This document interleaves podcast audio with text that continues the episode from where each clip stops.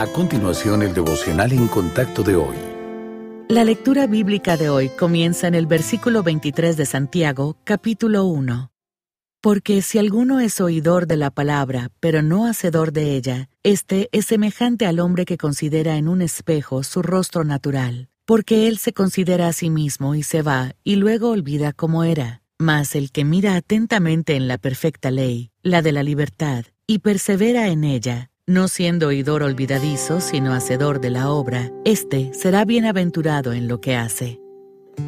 El Salar de Uyuni, un desierto de sal de Bolivia, cubre casi 6.500 kilómetros cuadrados. Durante la temporada de lluvias, una fina capa de agua lo convierte en el espejo más grande del mundo, tan grande que se puede ver desde el espacio. Crea imágenes sorprendentes con su reflejo del cielo y las montañas circundantes. Pero, como la mayoría de los espejos de agua, no refleja una imagen perfecta. Un espejo perfecto nos permite no solo mirar nuestro reflejo, sino también ver con precisión. Para vernos como Dios nos ve, Santiago dice que necesitamos la ley perfecta, que es otro nombre para la palabra de Dios. Nuestro reflejo en la Biblia es perfecto en el sentido de que es completo, a la palabra de Dios no le falta nada. El conocimiento que obtenemos de ella puede prepararnos para vivir con mayor fidelidad, ya que oír o saber lo que dice la Biblia no es nuestro objetivo final. Tenemos que ir más allá de solo mirarla. Así como el espejo del baño nos muestra si no estamos bien peinados o si tenemos restos de comida en los dientes,